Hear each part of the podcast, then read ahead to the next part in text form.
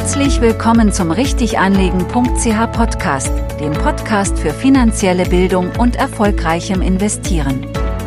Hier erfährst du spannendes Insiderwissen zum Thema richtig anlegen und erfolgreichem Vermögensaufbau. Und hier ist dein Gastgeber Marco Eberle.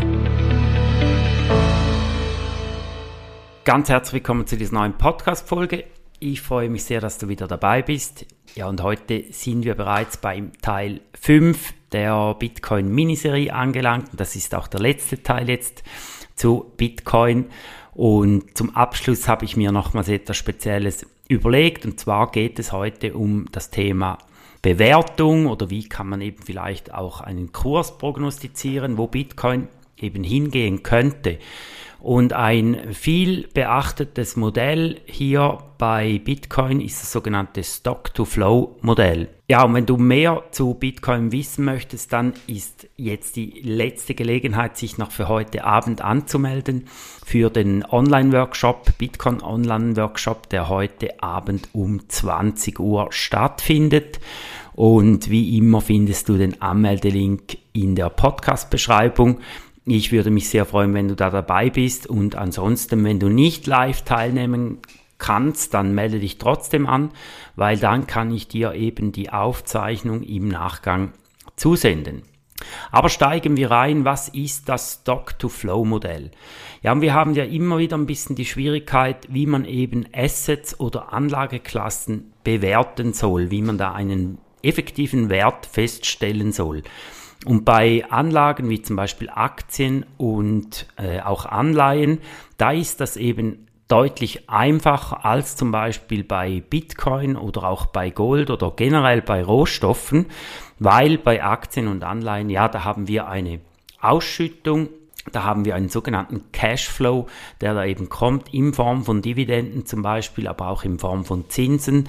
Und das gibt es eben bei Bitcoin oder auch bei Gold nicht. Das wisst ihr sicher, oder bei, ja, bei diesen zwei Anlageklassen zum Beispiel, da gibt es eben keine Ausschüttung. Das ist einfach so, dass das wirklich ein Wertspeicher im Prinzip darstellt und nicht irgendwo da eine, eine Zahlung erfolgt, ein Cashflow erfolgt.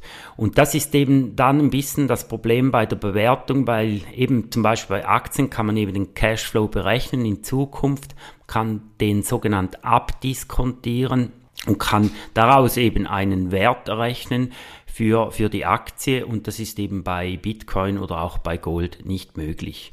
Und eine Möglichkeit ist aber das sogenannte Stock-to-Flow-Modell. Und das Stock-to-Flow-Modell, das funktioniert im Prinzip wie folgt. Man definiert eben ein Verhältnis zwischen einem vorhandenen Gesamtbestand, also das ist dann eben der Stock, und der jährlichen Neuproduktion oder dem Zuwachs im Prinzip vom Angebot, den es eben gibt. Das wäre dann eben der sogenannte Flow. Und einfach ausgedrückt ist das Stock-to-Flow-Modell im Prinzip der vorhandene Gesamtbestand geteilt durch die Jahresproduktion und dann bekommt man eben ein gewisses Verhältnis, eine gewisse Verhältniszahl und die kann man dann eben auf ein Preisindex abtragen und erhält so im Prinzip einen Ausblick, wohin sich der Preis äh, vom Bitcoin zum Beispiel, aber auch von Gold weiterentwickeln könnte. Ja, dieses Modell setzt man bei Gold schon länger ein, das ist also nicht irgendetwas Neues. Und Gold ist zum Beispiel eben geeignet für dieses Modell, weil eben die neue Produktion, das wäre dann eben der Flow, im Verhältnis zum Gesamtbestand relativ gering ist, weil Gold muss man ja schlussendlich aus diesen Goldminen herausholen und da kann man relativ gut abschätzen, wie hoch das eben diese Neuproduktion, ähm, jährliche Neuproduktion von Gold eben sein wird und den Gesamtbestand, den kennt man eigentlich auch ziemlich genau. Nun, bei Bitcoin ist es eigentlich noch viel geeigneter, dieses Modell, weil hier haben wir ja die Zahlen im Prinzip auf dem Tisch. Also wir haben eben einerseits ein beschränktes Neuangebot und das kennen wir ganz genau. Es ist limitiert und im Gegensatz zu Gold ist es bei Bitcoin so, dass wir eben auch die maximale Anzahl kennen, die es je an Bitcoin geben wird. Das sind dann eben diese 21 Millionen Stück. Und darum wissen wir eben ganz genau, wie sieht der aktuelle Bestand aus, was kommt da zukünftig noch hinzu und somit können wir eben das Stock-to-Flow-Modell eigentlich ganz genau anwenden auf Bitcoin. Also hier gibt es noch keinen Spielraum in dem Sinn von den Zahlen her. Und dann weißt du sicher auch, ja, bei Bitcoin ist es ja ebenso, dass ungefähr alle zehn Minuten gibt es einen neuen Block, wird eben ein sogenannter Block gemeint. Und die Belohnung für dieses Mining ist eben der, im Prinzip der Block Reward oder der Mining Reward. Der halbiert sich eben bei Bitcoins jeweils alle 210.000. Block, also eben alle vier Jahre ungefähr. Und das hat natürlich den Vorteil, dass wir eben ganz genau wissen, was in Zukunft äh, passiert in Bezug auf den Flow, was, was eben neu als Neuangebot hier auf den Markt kommt. Und jetzt ist es im Podcast immer ein bisschen schwierig, so ein Modell zu erklären bzw. darzustellen. Darum, wenn du hier mehr wissen möchtest, kannst du gerne natürlich auch den Blogbeitrag lesen. Dort gibt es auch eine entsprechende Grafik dazu, wo du eben das Stock-to-Flow-Modell dann äh, in der Anwendung siehst. Die Frage stellt sich nun, ja, hat das Ganze in der Vergangenheit funktioniert? Weil ich glaube, hier können wir ähm, gut anschauen, ja, ob das auch irgendeinen Wert hat, dieses Modell, ob das überhaupt äh, nützlich sein kann, um eben auch eine Zukunftsprognose zu machen. Was man hier sagen kann, kurz zusammengefasst, ähm, ist sicher so, dass so in den Anfangszeiten von Bitcoin und da spreche ich jetzt so von ungefähr von den ersten fünf Jahren, also etwa bis 2014, 2015. Da hat dieses Modell nicht allzu gut funktioniert. Das sieht man auch schön im Chart. Da gab es doch sehr große Abweichungen zu diesem Modell, zu diesem Stock-to-Flow-Modell. Aber das kann man sicher auch ein bisschen erklären, denke ich mal. Ja, weil die ersten Jahre, da war es eben äh, nicht einfach in Bitcoin zu investieren beziehungsweise es gab eben auch noch keinen richtigen Markt, dass man eben Bitcoin kaufen könnte, sondern es war da vielmehr etwas für Computer-Nerds und darum sind hier aus meiner Optik diese Abweichungen auch relativ gut erklärbar.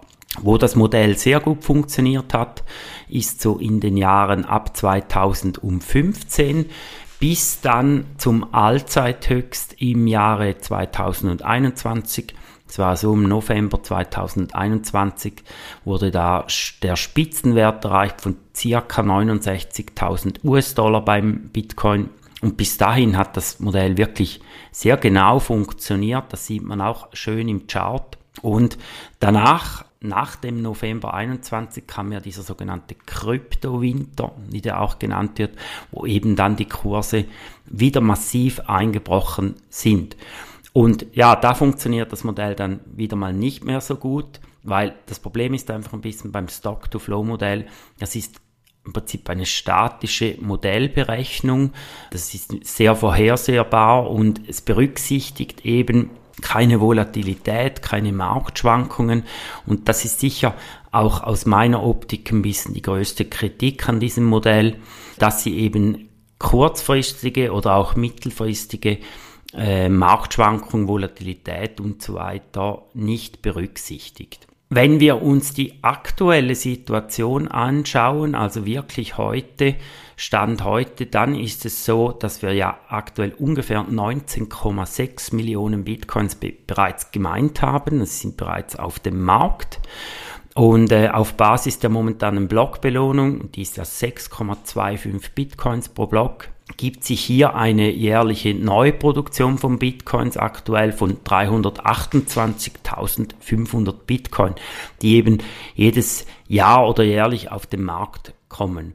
Und wenn wir das jetzt mal in das Stock-to-Flow-Verhältnis setzen oder beziehungsweise neben in diesen, in diesen Preisgrafik auch einzeichnen, dann ergibt sich ein momentaner Modellpreis von ziemlich genau 50.000 US-Dollar.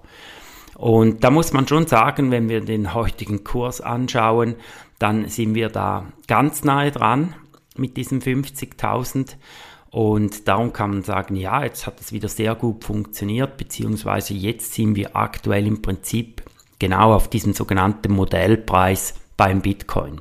Und jetzt ist es ja so, dass das nächste Halving eben ansteht in wenigen Wochen, Mitte April ungefähr um den 20. April wird das so sein. Und dann ist es so, das weißt du wahrscheinlich auch mittlerweile, dann wird eben diese Blockbelohnung halbiert von aktuell 6,25 auf eben noch die 3,125 Bitcoin. Und dann verändert sich natürlich auch dieses Stock-to-Flow-Verhältnis wieder relativ stark und dann zeigt eben die Kursentwicklung, die prognostizierte Kursentwicklung natürlich wieder steil nach oben nach diesem Modell. Das bringt mich bereits zum Fazit von diesem Podcast, ja, und ich empfehle dir hier sicher mal das Stock-to-Flow-Modell ein bisschen genauer anzuschauen. Es ist sehr spannend. Das ist aber wie immer natürlich hier im Podcast keine Anlageberatung, dass das dann wirklich auch für eine zuverlässige Preisprognose zu gebrauchen ist. Ich bin da immer ein bisschen vorsichtig, wenn es darum geht, solche Modelle zu verwenden, um zukünftige Kursentwicklungen vorauszusagen.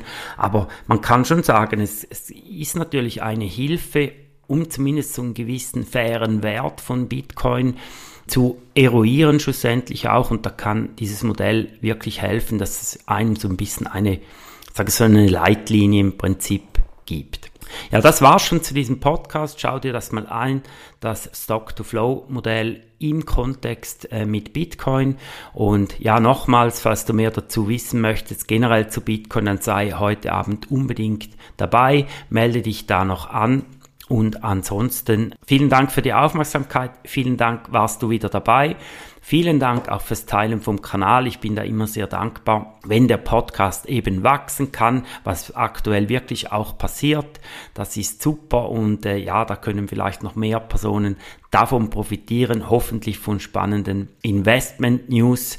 Und dann wünsche ich dir jetzt eine super gute Woche und freue mich, wenn du heute Abend dabei bist und ansonsten hören wir uns allerspätestens wieder nächste Woche. Danke und tschüss. Danke für dein Interesse und denke daran, die beste Investition, die du tun kannst, ist die in dich selbst.